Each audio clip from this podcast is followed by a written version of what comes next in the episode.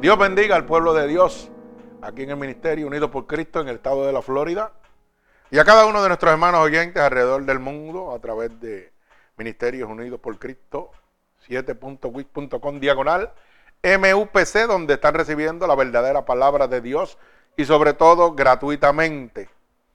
Queremos pedirle disculpas, ¿verdad? Que estamos saliendo un poquito atrasados ya que tuvimos problemas ¿verdad? Con el sistema de audiodifusión de internet. Pero gracias al Señor que tenemos un varón lleno de la unción del Espíritu Santo de Dios y de la sabiduría de Dios, le pudimos apachajar la cola al diablo que no quería que esta predicación saliera al aire, pero Dios usó su siervo y le dio la sabiduría necesaria para que usted hoy pueda recibir esta poderosa palabra nuevamente, gratuitamente, ¿verdad? Y yo me acuerdo de esos refranes de mi pueblo, ¿verdad? Y de, lo, eso que nosotros sacamos siempre. Que es mejor herido que muerto. Acuérdese de eso. Aquí estamos heridos, pero no estamos muertos.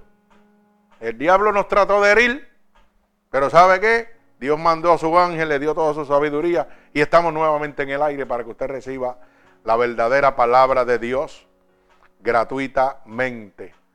Así que hermanos, eh, esta poderosa palabra vamos a estar en el libro de los Hechos, capítulo 2, del verso 1 al verso 18. Y he titulado esta predicación Poder Espiritual. Poder Espiritual, una predicación poderosa, la cual el enemigo no quería que saliera al aire. Porque cuando usted conozca la manera de adquirir ese poder espiritual, el enemigo de las almas va a tener serios problemas, ¿verdad? Cuando usted conozca que usted está dormido y no está en el camino que Dios tiene preparado para usted y usted va a hacer y Dios va a hacer un movimiento con usted. Oiga, el enemigo se va a poner bravo porque Dios lo va a sacar de donde el enemigo lo tiene a usted dormido con doctrinas falsas y cosas que no son de Dios. ¿Verdad? Pero vamos a orar por esta palabra que se encuentra en el libro de los Hechos para que Dios añada bendición a nuestras vidas. Señor, con gratitud, estamos delante de tu presencia en este momento para que seas tú, Señor, añadiendo bendición a través de tu palabra a cada uno de tus hijos aquí y a cada uno de nuestros hermanos oyentes alrededor del mundo. Yo te pido que esta palabra salga como una lanza atravesando corazones y costados, pero sobre todo rompiendo todo yugo y toda atadura que Satanás, el enemigo de las almas, ha puesto sobre tu pueblo a través de la divertización del Evangelio. Úsanos como canal de bendición. Permítenos ser ese instrumento útil en tus manos, Señor.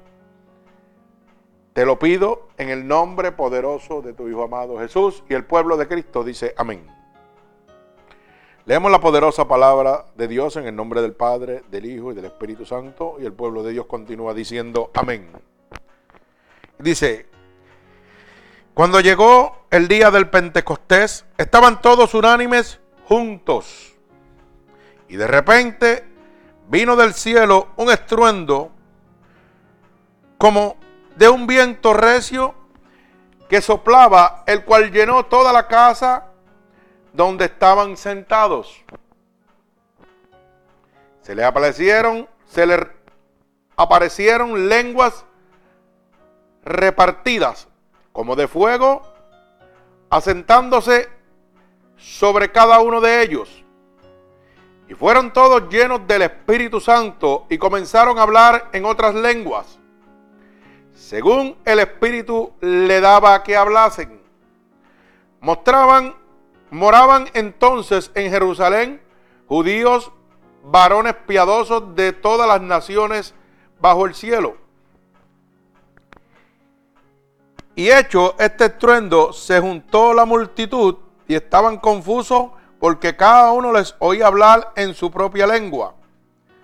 Y estaban atónitos y maravillados, diciendo, mirad, ¿no son Galileos todos estos que hablan? ¿Cómo pues les oímos nosotros hablar a cada uno en nuestra lengua, en la que hemos nacido? Partos, medos, elamitas, y los que habitamos en Mesopotamia, en Judea, en Capadocia, en el Ponto, en Asia, en Frigia, en Pafilinia, en Egipto y en las regiones de África, más allá de, Sir, de Sirene y, y romanos, aquí descendientes tanto judíos como prosélitos. Creyentes y árabes les oímos hablar en nuestras lenguas las maravillas de Dios. Y estaban todos atónitos y perplejos, diciendo unos a otros, ¿qué quiere decir esto? Mas otros burlándose decían, estos están llenos de mosto.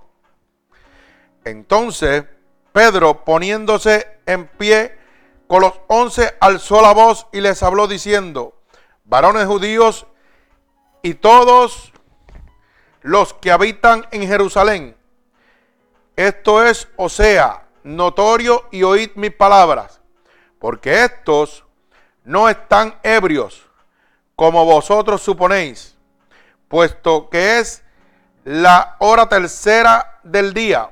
Mas esto es lo dicho por el profeta Joel. Y en los postreros días, dice Dios, derramaré de mi espíritu sobre toda carne. Y vuestros hijos y vuestras hijas profetizarán. Y vuestros jóvenes verán visiones y vuestros ancianos soñarán sueños. Y de cierto sobre mis siervos y sobre mis siervas en aquellos días derramaré de mi espíritu y profetizarán. Alaba alma mía Jehová. El Señor añada bendición a esta poderosa palabra. Bendito sea el nombre poderoso de Dios. Fíjese que por eso he titulado Poder Espiritual. ¿Sabe por qué? Porque esta palabra nos certifica claramente que el único que tiene poder, autoridad y la entrega a quien Él quiera es el Espíritu Santo de Dios. Esto certifica lo que dice la palabra que después de haberlo hecho todo, si el Espíritu de Dios no está en mí, no soy nada. Alaba alma mía Jehová.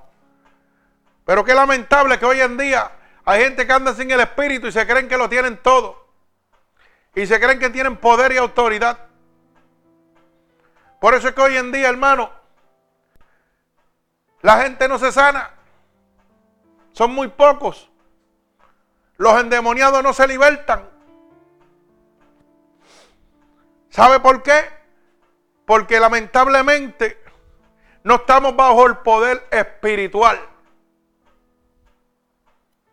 Estamos bajo el poder humano. El poder de la psicología. El poder de los inauditos. De la gente que estudian y estudian y estudian. Que son maestros eruditos que significa gente historiadora de, de vasto conocimiento humano, pero cero conocimiento espiritual. Por eso es que hoy las congregaciones tienen que lamentablemente recurrir a cosas emocionales para poder mantenerlo usted en la casa de Dios. Hoy la gente va a la casa de Dios porque se sienten bien, porque se sienten en un club social donde todo el mundo los quiere, donde hay buena música, donde hay buenas pantallas, donde hay buen aire acondicionado. Pero si vamos y le decimos, mira, hay un varón lleno del poder de Dios y va a estar en una esquina allí abajo, bajo un palo de almendra, o un palo de mango, un palo de aguacate, lo que sea.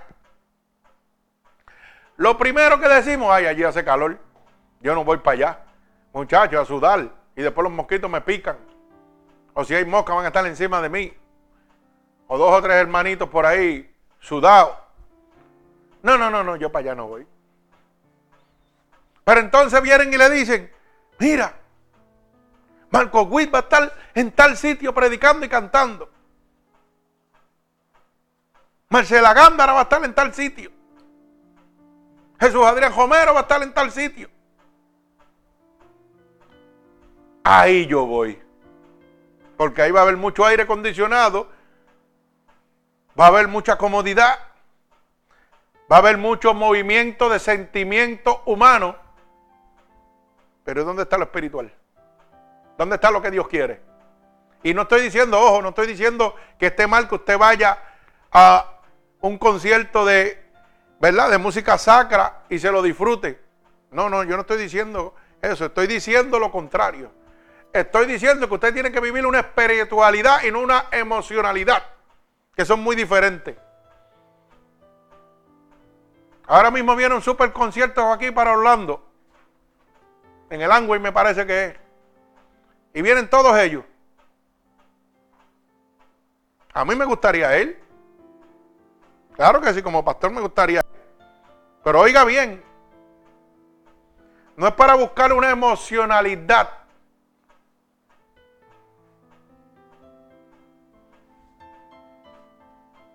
Es para relajar mi alma en medio de la adoración. Pero eso no es mi caminar con Dios. Es para un compartir, pero no es mi caminar espiritual. Porque hay mucha gente que lo critica no, tú no debes ir ahí. Yo, no, no, hermano, usted debe gozárselo. Lo que pasa es que no puede poner sus emociones por encima de la voluntad divina de Dios. Y si Dios tiene algo preparado para usted, porque le digo, esto me ha pasado un montón de veces.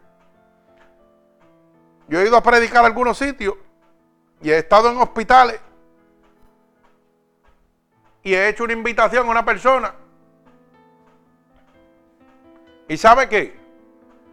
Una vez me dijo una persona, no, porque yo voy para, tengo un compromiso porque voy para tal sitio de salida, porque viene un profeta de Dios a hablar, famosísimo. Y yo le dije, bueno, hermano, usted puede ir donde usted quiera, yo no me le estoy dando el mensaje de Dios. Y usted toma el que usted quiera. No, no, gracias, hermano, sí, qué sé yo. ¿Sabe qué sucedió? Que no había tal profeta de Dios. Lo que había era un manipulador de emociones. Un estudioso que sabe cómo manipular sus emociones.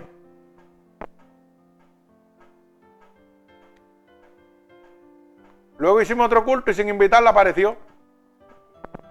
Y dio testimonio de lo que le había pasado. Y usted sabe lo que pasó, que perdió la bendición de Dios.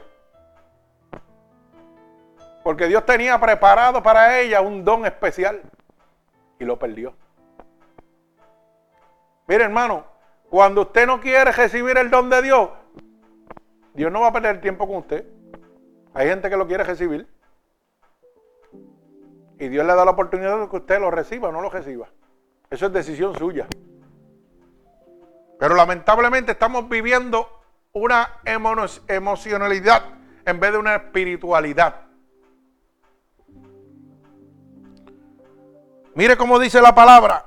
Cuando llegó el día del pecontés estaban todos unánimes. Primer punto. Lo que no hay en la casa de Dios. Unanimidad en este momento. Para yo recibir los dones del Espíritu de Dios tiene que haber qué? Unanimidad. Tenemos que estar todos en un mismo espíritu, con un mismo pensar. Lo que no hay en este momento. Hoy usted va a las casas de Dios y hay una junta directiva, como si esto fuera una cooperativa o una empresa. Y ellos son los únicos que están unánimes para tomar decisiones. El pueblo de Dios no cuenta. El pueblo de Dios lo que cuenta es para que se siente y deje los diezmos y las ofrendas. Para más no cuenta. Ellos van a tomar las decisiones de lo que a ellos les da la gana. Y esto lo vemos en todos sitios, hermano. Cuando hay una convocación para oración, para un ayuno, oiga bien, los menos que están en la junta directiva de la iglesia. Y si el pastor aparece, aparece de milagro, de vez en cuando, de picado y se va. Por el compromiso de que tiene que estar. El director de la casa de Dios no está. Y si está hasta cinco minutos, hace presencia y se pierde. Y los demás rompen una vigilia ahí. De medianoche, porque ya no hacen vigilia, ya eso es que medias vigilia ahora. Medias vigilia y un sancocho a las 12 del mediodía, como si estuviera despidiendo, a las 12 de la noche, como si estuviera despidiendo el año. ¿Ah? Sí, porque lo primero que piensa es que vamos a comer cuando terminemos la vigilia. No piensan en más nada, hermano. Y los directores, ninguno aparece. ¿Por qué? Porque no están en un mismo sentir. Porque no están en un mismo espíritu. Porque no están bajo la voluntad divina de Dios. Y si no estamos unánimemente, no podemos recibir lo que el Espíritu de Dios tiene para nosotros. Porque cuando llegamos estamos en un tirijala. Ay, este año yo, la junta la vamos a cambiar. Yo quiero ser diácono, yo quiero ser esto. Y usted no quiere ser mejor un amigo de Dios. Sí, porque también hasta, hasta, hasta, hablamos enjedado, porque no entendemos ni lo que nosotros mismos queremos. Porque todo el mundo se llena la boca diciendo yo soy siervo de Dios. Yo soy el siervo de Dios. Y la Biblia me enseña a mí que el siervo no conoce los secretos de su amo, pero el amigo sí. Alaba alma mía Jehová. Pues yo quiero ser amigo de Dios, no siervo de Dios. Porque así yo conozco los secretos de mi Padre, de mi amo. Alaba alma mía Jehová. Qué equivocado estábamos cuando hablamos. Ay, eso que conocemos la palabra de la A a la Z. Bendito sea el nombre de Dios. Tenemos que estar unánimes, como estaban ellos en el día del Pentecostés. Y dice la palabra que de repente vino del cielo un estruendo como un viento recio que soplaba, el cual llenó toda la casa donde estaban sentados. Alaba alma mía Jehová. ¿Usted sabe lo que me remonta a mí esto? Cuando Cristo llegó a mi vida. Cuando Cristo llegó a mi vida. Junio 6 del 2004. Cristo llegó de esta manera. Yo estaba lijando un carro un domingo yendo salsa. Yo no servía al mundo, yo no servía a Dios. Y empezó un viento recio, como de tormenta. Y yo dentro del horno de pintar con una puerta abierta. Mi casa llena de árboles a vuelta redonda. El viento sonaba como un trueno. Como dice la palabra aquí mismo, hermano. Y sabe que no se movía una hoja afuera. Alaba alma mía Jehová. Y este tipo que está aquí, este varón, que era un bravo del mundo, Temblaba como un nene chiquito. Porque decía, ¿cómo era posible que los árboles alrededor de mi casa no se movieran y el viento era como una tormenta, como un estruendo? Yo sabía que eso no era normal a pesar de que estaba en el mundo. Yo sabía que esto no era normal, que era algo sobrenatural lo que estaba pasando. Y si le digo que sabía que era el Espíritu de Dios, soy un mentiroso. Porque yo no sabía lo que era el Espíritu de Dios. Yo sabía que era algo sobrenatural que no era normal lo que estaba pasando. Hasta que ese, hasta que ese viento sobrenatural, como dice la palabra aquí, se derramó sobre mi cuerpo. Y desde ese momento transformó mi vida.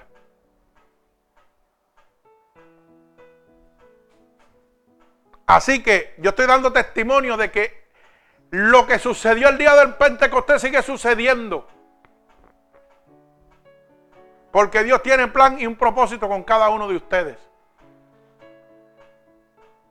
Y yo no era bueno, yo era un tipo de la calle. Pero ¿sabe qué? Algo tenía que haber visto Dios en mí para hacer eso. Y digo yo en mi pensamiento humano, no en, mi, no en lo, que, lo que debe ser, en lo que yo pensaba y en lo que yo pienso al día de hoy. Es que yo siempre fui una persona que no importaba lo, lo bandido que fuera en la calle, yo amaba a mi prójimo más que a mí mismo. Yo siempre estaba ayudando a todo el mundo, aunque me quedara sin nada. Y yo miro, yo pienso, pienso humanamente, no puedo decir que eso es lo que Dios vio, pero pienso humanamente que eso le agradó a Dios. Dijo, si este tipo en el mundo puede bendecir tanta gente y amar a tanta gente y no hacerle daño a nadie, A pesar de que le hagan todo el daño que le han hecho, él sigue amando a la gente y sirve al mundo. Imagínate en mis manos lo que puedo yo hacer con él. Y a él le plació, oiga, de, la nada, derramar el fruto del Espíritu. Bendito sea el nombre de Dios. Y la gloria y la honra sea para él. Y dice, se aparecieron lenguas repentinas como de fuego, asentándose sobre cada uno de ellos y fueron todos llenos del Espíritu Santo. Y comenzaron a hablar en otras lenguas según el Espíritu les daba que hablasen. Hermano, todo esto yo lo viví.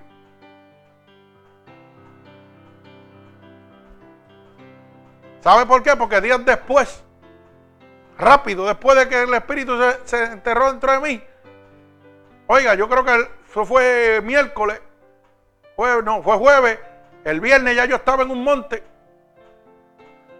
en una cosa que se llama un encuentro, y ese viernes a las 12 o 1 de la mañana, ya el Señor me estaba poniendo a hablar lenguas que yo no sabía ni lo que estaba hablando.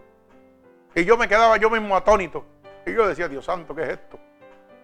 Y empezó a hacer prodigios y milagros como dice la palabra.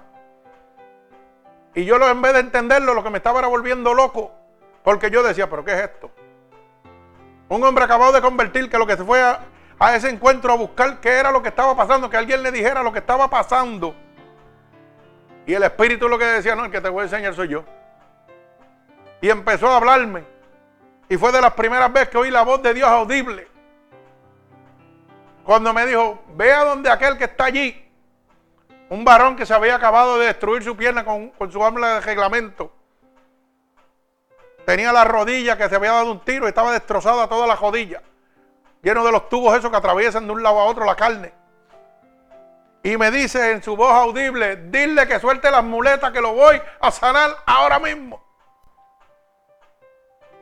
Imagínese cómo me estaba volviendo yo loco. Porque yo oí una voz que no sabía ni quién era. Se lo digo de corazón, yo no sabía que era Dios. Hoy sé que es Dios, pero en aquel momento no sabía que era Dios el que me estaba hablando. Pero como yo era un loco, pues yo dije, yo se lo voy a decir, le voy a dar la espalda y me voy a hacer el loco. Olvídate de eso, a mí no me importa. Créalo. Yo me reí también. Y cuando fui para el varón, fui riéndome. Porque yo dije, este tipo va a decir que yo estoy tostado, que yo estoy loco. Pero yo dije, ¿sabe qué? Yo se lo voy a decir y si pasa bien y si no pasa también, a mí no me importa. Olvídate de eso, pues entonces lo soñé. Hermano, y fui a donde aquel varón y le dije, oí una voz que me dijo que soltara las muletas que te van a sanar ahora mismo. Y le di la espalda, hermano. Y me fui riéndome yo mismo, riéndome yo mismo, que nadie me viera. Habían doscientas y pico personas a vuelta de él, para que lo sepa. Y lo único que yo oí fue las muletas caer. Cuando yo oí esas muletas caer, ¿sabe qué me pasaba? Me temblaba hasta el pelo. Me temblaba hasta el pelo. Bueno, no fui ni a almorzar, seguí para allá, para donde daba la charla, y allí me senté nervioso. Mire que yo, las piernas me temblaba, el pelo me temblaba, me temblaba todo. Y aquel hombre fue caminando sin sus muletas allí. Usted sabe qué me estaba pasando, hermano. Me estaba volviendo loco humanamente. Porque no podía entender la gloria de Dios, el poder de Dios. No podía entender lo sobrenatural de Dios. Y decía, pero ¿qué es esto? Yo vengo a buscar una respuesta en qué es esto que está pasando. Y le decía al Señor, sin decirle, oiga, sin conocer a Dios. Yo no sé quién tú eres, pero resuélveme esto porque estoy nervioso aquí. Yo no sé qué está pasando, aclárame esto. Y él lo único que hacía era llenarme de su espíritu cada vez más. Y cada vez que iban a hablar, ya yo estaba en el piso sin nadie orar por mí, sin nadie tocarme, nada. Eso era el Espíritu Santo solamente. Y en una de las que me levanto del piso, pego a hablar lenguas. Y yo no sabía ni lo que estaba hablando. Para que usted lo sepa. Luego el Espíritu fue revelándome y mostrándome. Usted sabe lo que yo estaba viviendo, lo que dice la palabra aquí.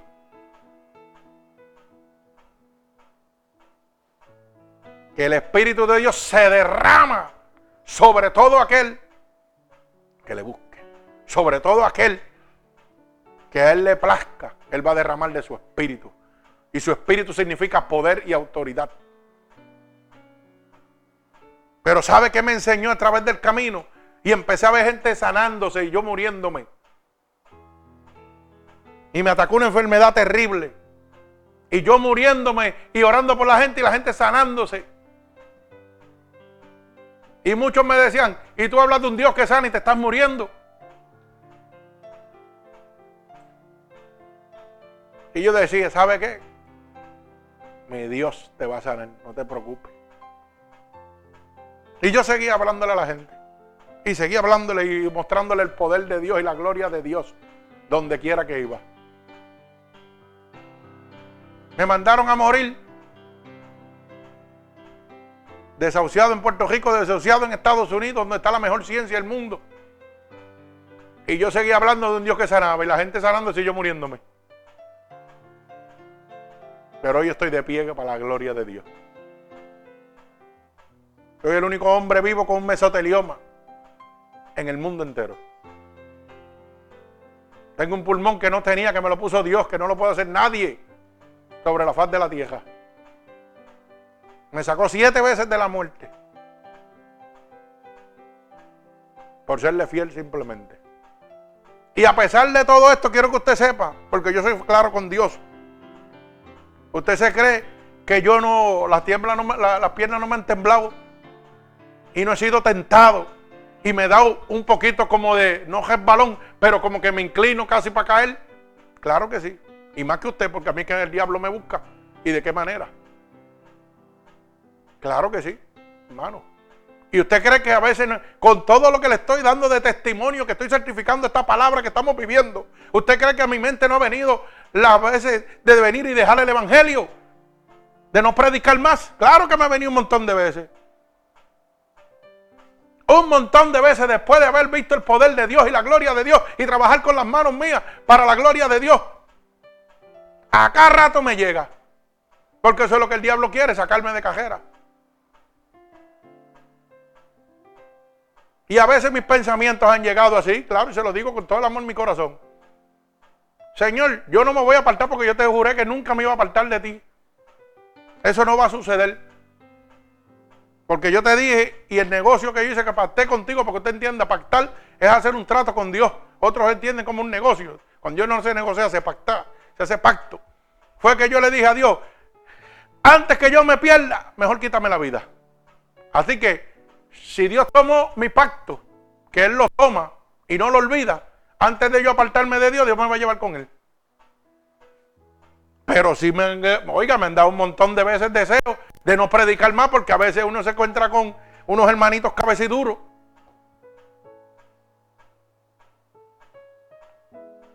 Y a veces uno sigue mirando y sigue mirando, hermano, mire. Y a veces uno dice, somos cinco, seis o diez, no crecemos más de ahí. Señor, ¿para qué yo estoy predicando? Y ahí es cuando me da cuatro bofetas bien y me dice, pues mira el internet. ¿Cuántas almas están en el mundo? Mira lo que estoy haciendo contigo a través del mundo. 10, 11 mil almas en este momento. ¿Ah? En menos de un año y pico. 11 mil almas. Esa es la gloria de Dios. Y cada vez que yo me llegue ese pensamiento, eso es lo que me viene a mi mente. El Señor me lo pone en la cabeza, ¿sí? sí? Y esas almas, ¿qué vas a hacer? Yo no te llamé a congregar, yo te llamé a salvar. Porque tú eres diferente. Yo te escogí a ti para ser diferente. Dios nos escoge a cada uno de nosotros para ser diferente. No ser igual, no ser del montón. Somos el pueblo escogido de Dios. Para su gloria y su grandeza. Y ese pueblo escogido de Dios, ese pueblo del pacto de Dios, hay promesa de derramamiento del Espíritu Santo sobre él de dones, de poder espiritual. Pero usted tiene que ser parte del pueblo del pacto de Dios. Bendito sea el nombre de mi Señor Jesucristo. Hermano, lo único que estoy dando es testimonio de que la palabra es la misma ayer, hoy y por los siglos. El libro de los Hechos cuenta y relata claramente cómo el Espíritu de Dios derramó de su Espíritu y dice que siendo de diferentes partes del mundo, de diferentes aldeas, cuando el espíritu se derramó, los ponía a hablar a todos entre sí y se entendían hablando diferentes lenguas. Alaba alma mía Jehová. Por eso una vez, cuando estábamos mirando las estadísticas, aparecía que nos estaban oyendo en Dubái.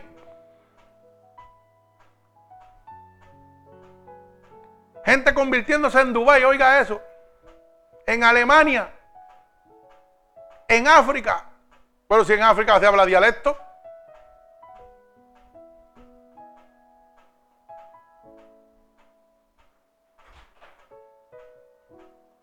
¿Y cómo ellos me entendían?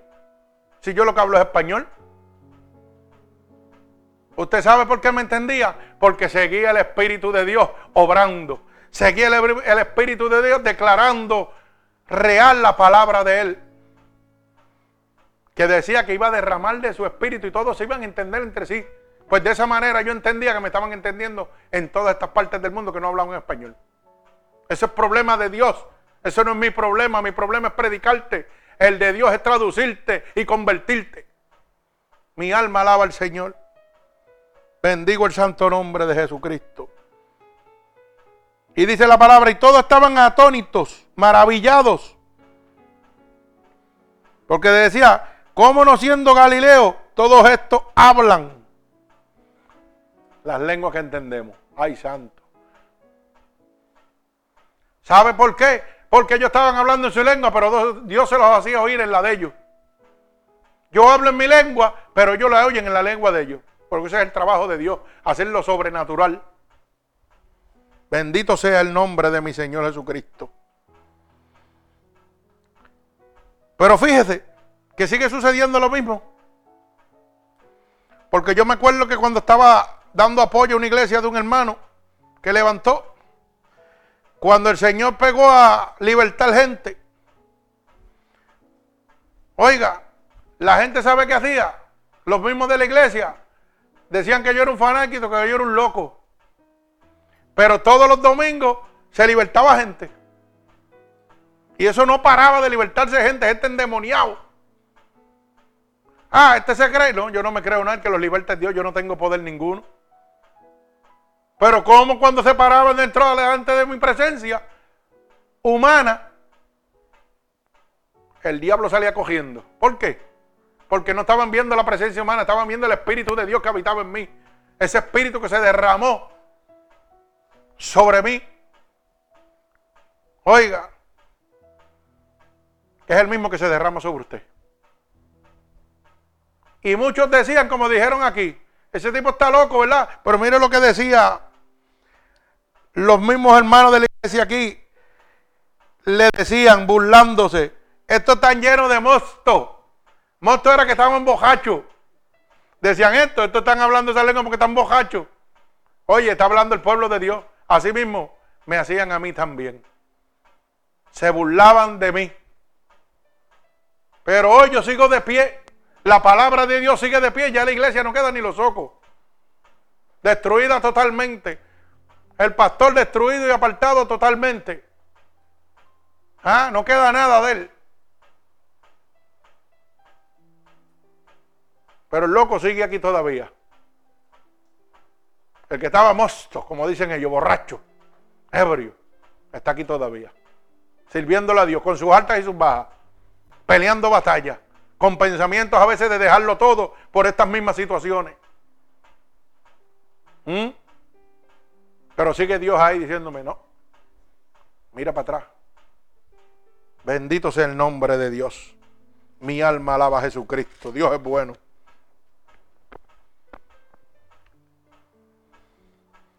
Mas dice la palabra en el verso 17. Y en los postreros días, dice Dios, derramaré de mi espíritu sobre toda que carne. ¿Y cuáles son los postreros días? Cuando esté cerca la venida de quién?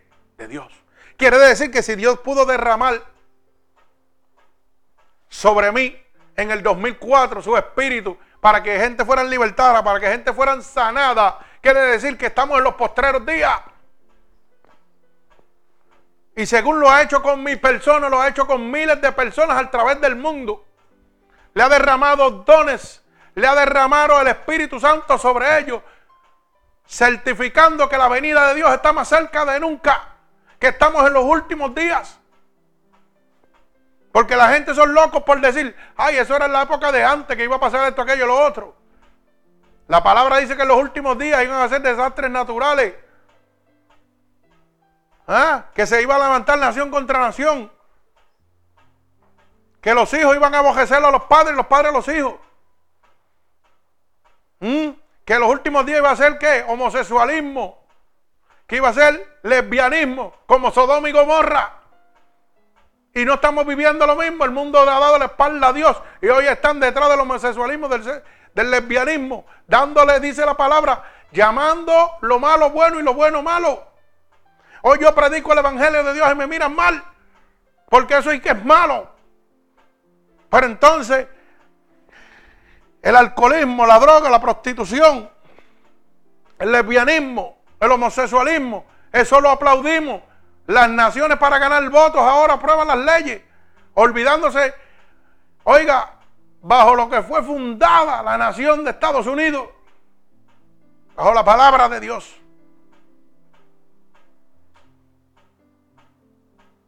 ¿Y qué estamos haciendo? Llamándolo bueno malo. Dice la palabra que en aquella época dejaron su uso natural por el que fueron creados y se pegaron a, entrelazar hombre con hombre y mujer con mujer. Y dice, y como Dios los aprobó a una mente que retorcida. Dice que los entregó a que a su consuficiencia. Y los exterminó. Pero hermano, hoy en día usted tiene el Espíritu Santo de Dios para que usted se arrepiente y venga a las manos de Cristo. Y yo lo digo con todo el amor de mi corazón. Yo no tengo nada contra ninguna persona. Yo los amo, sean homosexuales, sean lesbianas, los amo con todo el amor de mi corazón. Lo que no puedo es compartir su vida. Pero como ser humano siempre estoy aquí para decirle que Dios los ama y que lo que necesiten de mí o de mi iglesia o de mi persona, siempre estamos aquí para servirle. Y tengo clientes buenísimos que viven esa vida y yo los amo y ellos me aman como es, pero respeto su vida y ellos respetan la mía. Yo respeto su decisión y ellos respetan mi decisión. Y los trato con el mismo respeto que los trato usted. Porque también son creación de Dios. Igual que lo era yo, que estaba apartado. Oiga, el pecado no tiene distinción. Lo que tiene es consecuencia.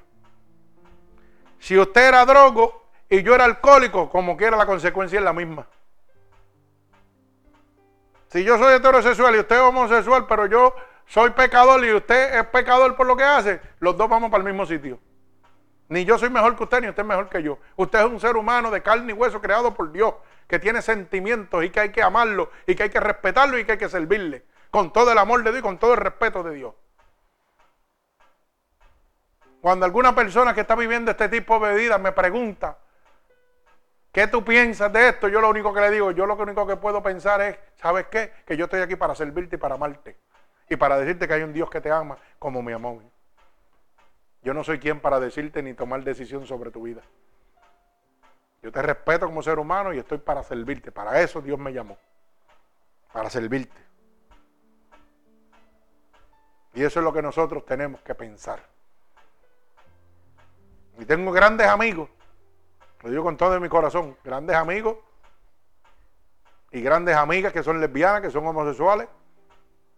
Y los respeto como tiene que respetarse un ser humano. Y ellos no pasan la raya conmigo, ni yo paso la raya con ellos. Y tengo parte de ellos que han venido a pedirme oración por familiares. ¿Y sabe por qué? Porque ellos ven que Dios habita en uno. No habita una religión. ¿Ok? Habita un Dios poderoso. Mi alma alaba al Señor con todo el respeto que se merecen. Bendito sea el nombre de Dios. Pero dice la palabra, derramaré de mi espíritu sobre toda carne y vuestros hijos y vuestras hijas profetizarán. Vuestros jóvenes verán visiones y vuestros ancianos soñarán sueños. Ay, santo, no está pasando eso, ¿verdad? Estamos viviendo eso, hermano. Y de cierto, sobre mis siervos y sobre mis siervas en aquellos días derramaré de mi espíritu y profetizarán. Oiga bien la palabra que dice, verso 18, y de cierto sobre mis siervos y sobre mis siervas en aquellos días derramaré de mi espíritu. Alaba alma mía Jehová. O sea, que aquí hay para usted y para mí, para los hombres y para las mujeres. Aquí no es como dicen esas religiones que las mujeres no cuentan. No, no, no, hermano. Aquí cuenta el que tenga un corazón dispuesto para servirle a Dios. El que tenga disposición para servirle a Dios. Sea niño, sea niña. Sea viejo o sea vieja. Sea joven o no sea, no sea joven. ¿ah? Sea hombre o sea mujer. Lo que usted tiene que tener es disposición de su corazón. Porque dice, derramaré de mi espíritu sobre toda carne. Dios no hace acepción de personas para entregar poder, para entregar poder espiritual a todo aquel que esté dispuesto a servirle en espíritu y verdad. Así que no vengan con esas historias por ahí que religiones que se creen que solamente Dios trata con los hombres y le da poder y autoridad. Y hay muchos hombres que cuando ven que hay una mujer de Dios llena del poder, rápido están celosos y todo.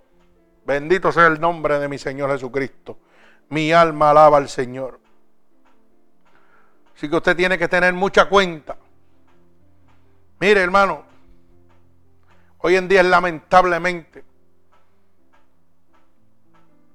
que al no tener este poder espiritual tengamos que recurrir a cosas humanas para poder nosotros mantener a los seres humanos en las casas de Dios, en las supuestas casas de Dios. Hoy, hermano, esto es un brincoteo en las iglesias. Esto es que si danza, que si baile, que si esto. Y después lo comparan con como David danzaba. No, pero David danzaba, sí, pero no brincaba y saltaba como usted. Y entonces usted va a una iglesia y lo primero que ve son cuatro muchachitos con un montón de banderas cogiendo por un lado y para otro. Y meneándolas para arriba y para abajo. ¿Usted se cree que eso está bien? Yo respeto la opinión de usted. Pero a mí la Biblia me enseña que la casa de Dios es casa de oración no un centro de entretenimiento. Usted viene a alabar y adorar, adórelo con su alma, adórelo con su corazón. No lo adore con los ojos, con las emociones. ¿Mm? Que sin mucho pantomima, que sin mucho esto. ¿Y dónde está la oración? ¿Dónde está la unanimidad, como dice la palabra, unánimes? Si todo el mundo está jalando para su lado. Y en las casas de Dios, hermano, es triste ver cómo están este grupito es uno y este grupito es otro, los preferidos. Porque eso es así. Si usted es parte del corillo de la Junta, usted es de los bonitos. Pero si usted es de la membresía regular, usted es de los menos feos. Para no decirle feo, es de los menos feos. Sí, para que no se sienta mal también. Así estamos viviendo, hermano. Lamentablemente. O sea, hay acepción de personas en las casas de Dios. Y la palabra en el libro de los romanos habla claro de eso también. Dice, y Dios no hace acepción de personas. Hoy vamos y lo que hay es un modelaje a las casas de Dios. La gente, en vez de ir con ropa recatada, ya van con pantalones licra apretados, con camisas apretadas, marcando todo su cuerpo. Y ojo, hombres y mujeres, que hay hombres que son amadores de sí mismos y cogen y se ponen un pantalón apretado que se nota todo. Y camisas apretadas para mostrar que es un músculo. Y eso lo estamos permitiendo en las casas de Dios. Y entonces usted va a adorar a Dios y sus ojos adorando al diablo. Hermano, porque eso es verdad, yo no estoy hablando de ninguna mentira, es una realidad. Y mujeres con una minifalda que cuando se sientan, hermano, hay que tirarle un jack encima porque se le hasta los pensamientos. ¿Y usted se cree que el hombre de Dios es, un canto palo, el que está predicando?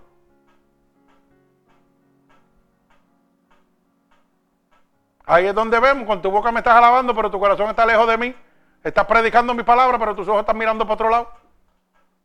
Y tus pensamientos no están en mí, tus ojos están en otro lado. Pues hermano, nosotros mismos somos los culpables. Porque sabe que las supuestas juntas directivas de las iglesias son los que permiten eso. Los pastores que están dirigiendo las casas de Dios son los que permiten eso. ¿Sabe por qué? Porque no le importa, no le importa en lo absoluto que las demás personas que van a buscar a Dios, oiga, vuelvan sus pensamientos pecaminosos. Si hay una persona que es adúltera, que es una persona que le gusta mucho la parte de la carne, imagínese que se siente y llega una dama con un pantalón bien apretado, con una falda que se le note todo. ¿Qué usted cree que, que, va a tener en su mente? Oye, él tratando de salir del mundo y viene a una iglesia y tiene el mundo. Y el diablo le dice, a mí María, mírala ahí como, como tú las ves en la calle. ¿Mm? Muchas veces sabe a todo lo que da.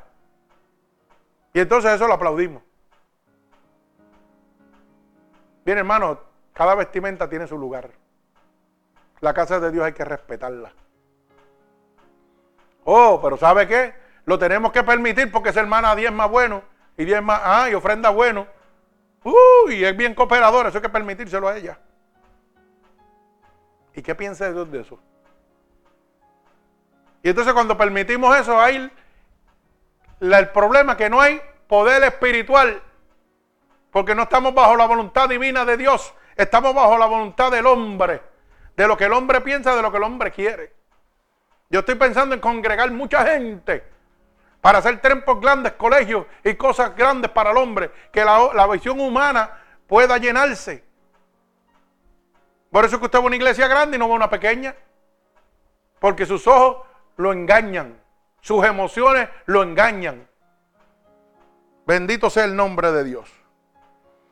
Pero tenemos que entender primeramente qué es el poder espiritual.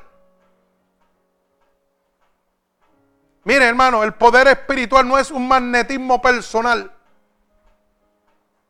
Lo que yo estaba hablando ahorita, el poder espiritual no es un magnetismo personal. ¿Usted sabe lo que significa un magnetismo? Que yo tengo un poder de atracción. Como decir, yo soy yo el Austin. 500 mil personas me vienen a ver. ¿Ah? Eso se llama magnetismo. Yo soy una Joyce Mayer. Eso se llama magnetismo. Eso se llama jugar con sus emociones. Pero le pregunto yo, ¿cuántas palabras de salvación hay en el discurso? Ni una. Alaba alma mía Jehová.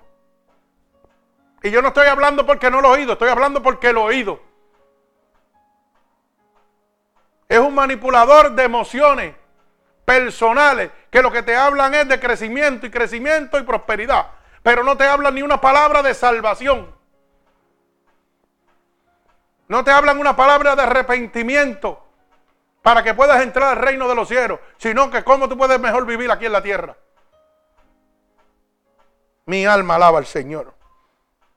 El poder espiritual no es un magnetismo personal, hermano. No es una cosa como decir, ay, viene fulano de tal a cantar aquí. Y todo el mundo va porque qué?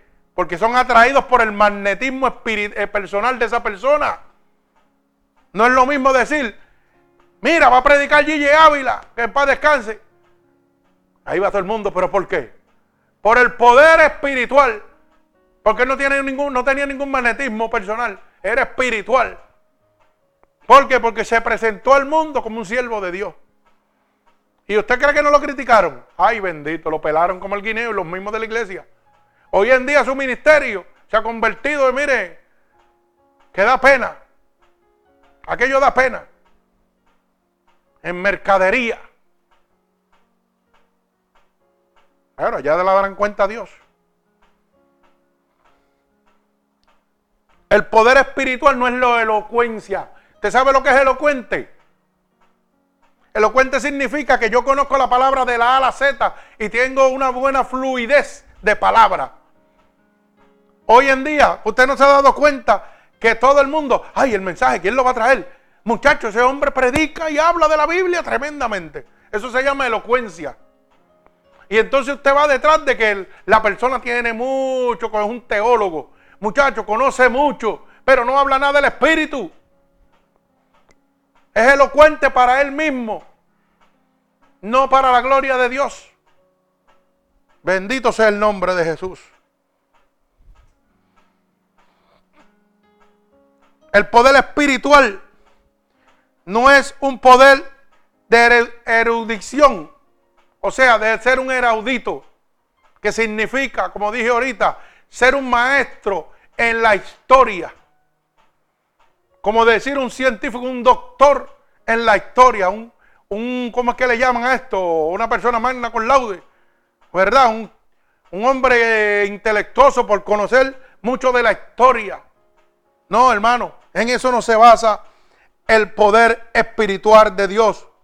¿Sabe qué? No puede el hombre lograrlo con su esfuerzo. Yo no puedo recibir poder espiritual con mi esfuerzo. No importa lo que yo sea, no recibo poder espiritual. Por eso es que las iglesias están muertas. Porque al no tener poder espiritual quieren que con su esfuerzo personal, con su magnetismo personal, van a llegar a, las iglesias de personas que van a ir al cielo. Mentira, hermano. Entonces hoy todo el mundo quiere ser pastor y teólogo. Y lo manda para un instituto y le dan una iglesia y la llena. Pero dice la palabra que son lagos de huesos secos, muertos. Y no tienen que pronunciar una palabra. ¿Usted sabe por qué? Porque su fruto lo declaran. Su caminar, sus actitudes declaran que son huesos secos. Bendito sea el nombre de Dios. El poder espiritual es una dádiva, apréndalo, divina. Dádiva significa un regalo divino de Dios para usted. Cuando Dios derramó de su espíritu sobre mí, en el 2004 empezaron los milagros a producirse, la gente a sanarse, los demonios a libertarse. No era porque yo tenía un magnetismo personal, no era porque yo era una persona elocuente. No era porque yo era un, un erudito, era un tipo que conocía, ¿no? Porque a mí lo menos que me gustaba era leer.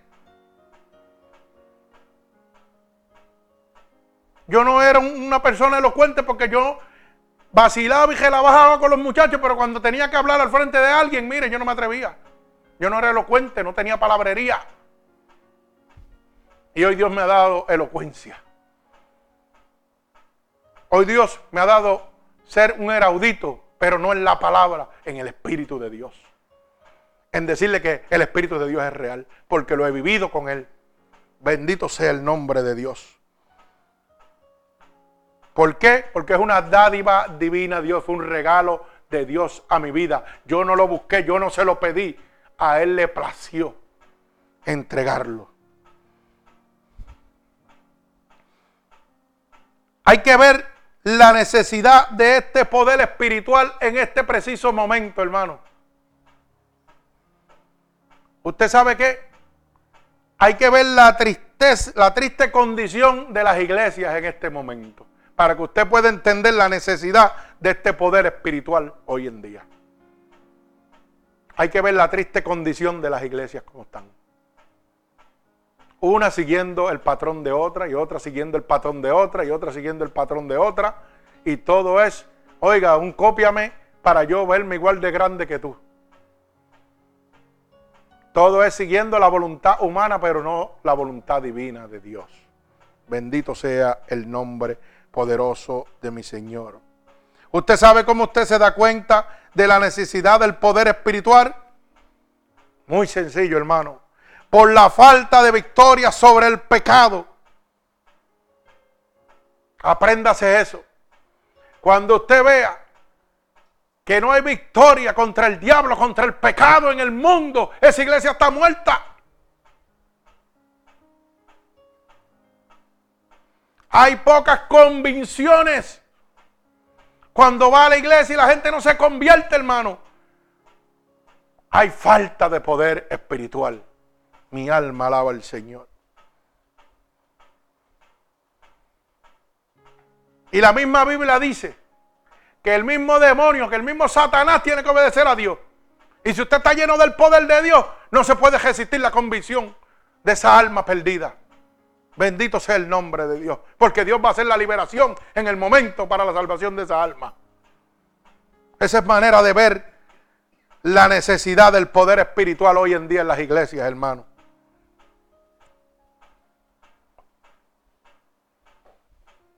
Manera de ver la necesidad de este poder espiritual, hermano, usted lo va a encontrar fácilmente con la falta de testimonio por Cristo. Lo menos que hablamos del testimonio de Cristo en las iglesias. Hoy venimos y traemos predicadores, cantantes, con mucha teología, pero no hay testimonio. Y dice la palabra que en los últimos días se predicará por testimonio. Entonces, ¿de qué estamos hablando? Estamos contradiciendo la palabra de Dios. Hoy traigo un inaudito, una persona con mucha literatura, con mucha elocuencia a hablar. Y te está dos horas hablándote ahí, pero no se convierte nadie. Hoy hay gente que está en las iglesias llenas de pastores y predicadores que no tienen testimonio de Dios, que simplemente son estudiosos de la palabra. Hermano, usted sin testimonio no puede trabajar para Dios porque usted no puede hablar de algo que no ha vivido. Usted no puede hablar basado en la historia de Pablo, de Marcos, Lucas, Mateo. Usted tiene que hablar basado bajo la historia que Dios ha hecho en usted. Cuando yo hablo, mire hermano, esto es bien sencillo. Si Dios no me hubiera pasado por la enfermedad de muerte, yo no puedo ir donde un enfermo a hablarle de, una enfermedad que se está muriendo él. Porque lo primero que me va a poner el diablo en su cabeza es bien sencillo. Claro, tú como estás sano y no sabes lo que yo estoy pasando, para ti Dios es lo más grande. Pero yo me estoy muriendo aquí. ¿Y qué yo le voy a decir si yo no tengo testimonio? Que la Biblia dice que Marcos caminaba por aquí y que el Señor sanaba por allá. Sí, eso está bien, claro que está bien, pero eso es para respaldar el testimonio y la veracidad de la historia de Dios, de lo que hizo Dios en aquel momento y lo que está haciendo con usted en este momento. No es lo mismo que yo diga, ¿sabes qué? Cuando aquel leproso, Dios lo sanó. Cuando aquel paralítico, Dios lo sanó. Y el hombre te está oyendo. Pero ¿sabe qué? Cuando yo me estaba muriendo, Dios también me sanó. Cuando no tenía un pulmón, Dios me lo puso. ¿Usted sabe lo que va a hacer eso? Abrir el corazón a Dios. El testimonio abre el corazón y la gloria de Dios para el hombre, para el ser humano. Así que no me diga a mí que usted es un pastor porque se fue a estudiar. No, hermano. Dios llama. Dios capacita y Dios envía. Dios hace las cosas perfectas, no es a lo loco. No es porque yo quiero ser pastor, porque voy a ganar buen dinero, porque sé mucho de la palabra. No, hermano. Si usted no te testimonio, usted es un vaso seco, vacío. Usted no puede hablarle a alguien de una necesidad que usted no ha tenido. Bendito sea el nombre de Dios. Mi alma alaba al Señor Jesucristo. Bendito sea su santo nombre, Padre. Mi alma te alaba. Hay poco testimonio por Cristo. Hay pocas ansias de encontrar oportunidades de evangelizar. Cuando no hay ansia, oiga, de encontrar una oportunidad para usted evangelizar, quiere decir que hay necesidades de poder espiritual.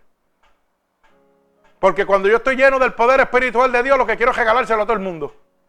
Y hablarle de todo el mundo del poder de Dios. Pero cuando no hay, ¿para qué voy a hablar de algo que no tengo? Mi alma alaba al Señor. Cuando nosotros encontramos la falta de influencia en el mundo, nos damos cuenta de que hay que ver la necesidad de este poder espiritual. ¿Usted sabe lo que significa eso? Lo que acabo de decir. Cuando yo hablo como el papagayo, pero no pasa nada. Eso es falta de influencia, falta de que el Espíritu de Dios, mire, cuando el Espíritu de Dios está en usted y usted va a predicarle a una persona, va a hablarle que el Espíritu le dice, le habla, Usted nada más se le para al frente y ya esa persona está temblando. Usted pronuncia la primera palabra y las lágrimas están bajando solo. Como si usted hubiera comido cebolla. Para que lo pueda entender. Pero cuando usted le predica y le habla a una persona y mire, eso es como el palo seco. Mi hermano, eso dice que hay falta de poder espiritual en usted. Y eso lo he vivido yo en mi vida. Para que usted lo sepa. Bendito sea el nombre de Dios. Mi alma alaba al Señor. Hay falta de poder espiritual por habernos mezclado con las influencias del mundo. En muchas cosas es difícil distinguir a los cristianos de los que no lo son ahora mismo. ¿Usted sabía eso? Y eso es falta de poder espiritual. Cuando la influencia del mundo nos toma a nosotros y nosotros nos mezclamos a tal nivel que es difícil distinguir si yo soy cristiano o soy del mundo.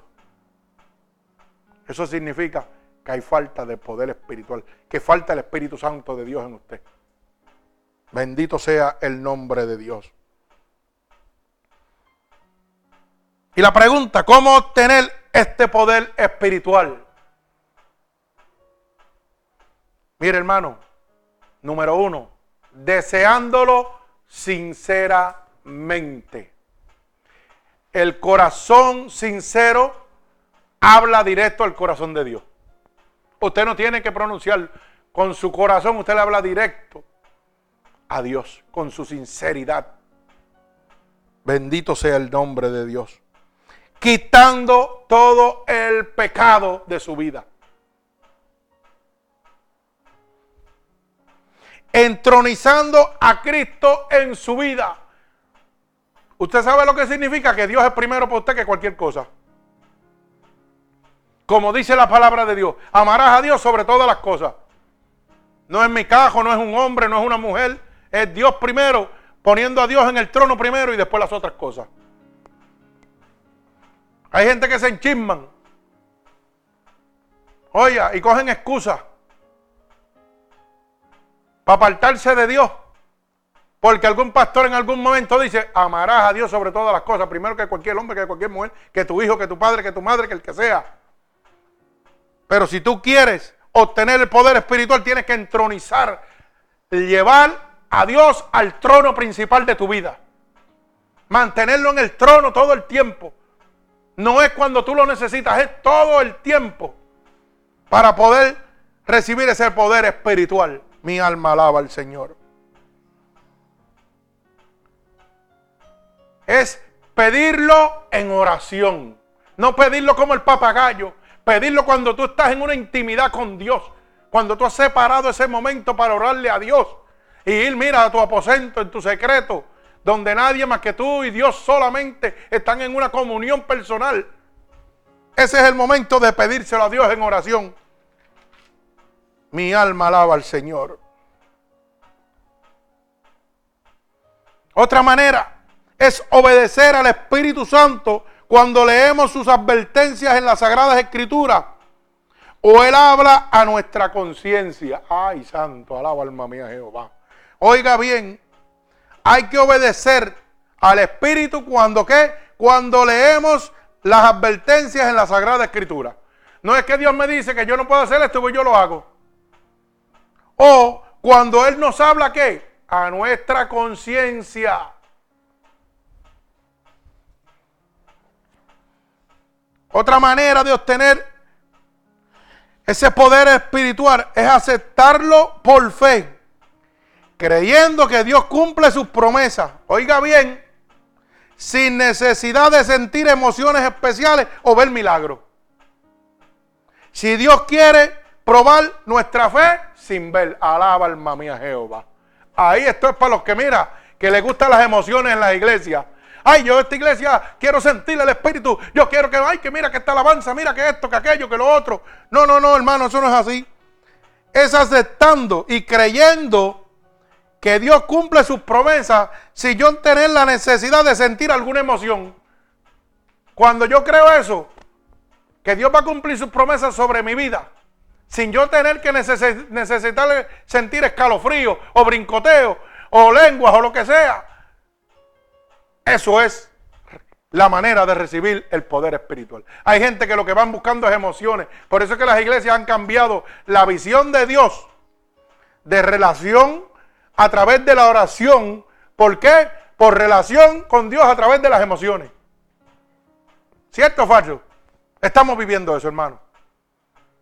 Ya no me enseñan a tener una relación con Dios a través de la oración. No, te voy a llevar a una relación con Dios, pero a través de la música, de las emociones del brincoteo, de la comodidad, de las cosas que llenan tu ojo, tu carne, pero tu alma está muerta. Mi alma alaba al Señor. Es confiar totalmente en Dios, creyendo en Él, sin necesidad de sentir una emoción. Si Dios quiere probar nuestra fe, sin ver. Alaba alma mía Jehová. Como Dios probó a Job. Como Dios le probó al diablo, ¿cuánto amaba Job a Dios? ¿Se lo probó con emociones? ¿No se lo probó con emociones? ¿Ah? Había brincoteo, había baile, había en pantalla, no, hermano. Lo que hubo fue qué? Sacrificio. Lo que hubo fue amor. Lo que hubo fue obediencia a Dios. Usted quiere recibir poder espiritual, obedezca a Dios. Sométase a Dios. Busque a Dios. Dice la palabra, busca a Dios mientras pueda ser hallado. Deje el hombre impío su camino y vuelva a ser Jehová que qué? Que es grande y amplio en perdonar. Alaba alma mía Jehová. El resultado de tener poder espiritual, cuando usted se somete a cada una de estas cosas, hay un resultado. ¿Y cuál es ese resultado? La victoria sobre el yo pecaminoso. Alaba alma mía Jehová. ¿Usted sabe lo que significa? Como dice primera de Juan capítulo 5 verso 18, que cuando estoy engendrado por el Espíritu de Dios, el diablo no me puede tocar. Alaba alma mía Jehová. O sea, que tengo la victoria sobre mi yo pecaminoso que todo lo pecaminoso que hay en mi vida, cuando el diablo viene a traerlo, ¿sabe qué? El Señor le dice, echa para allá, apártate Satanás, que tú no tienes ni parte ni suerte con mi siervo, porque yo estoy con él. No me puedes tocar. Mi alma alaba al Señor. Otro resultado de obtener ese poder espiritual es el valor para buscar y encontrar oportunidades de testimonio. ¿Usted sabe lo que significa eso, hermano?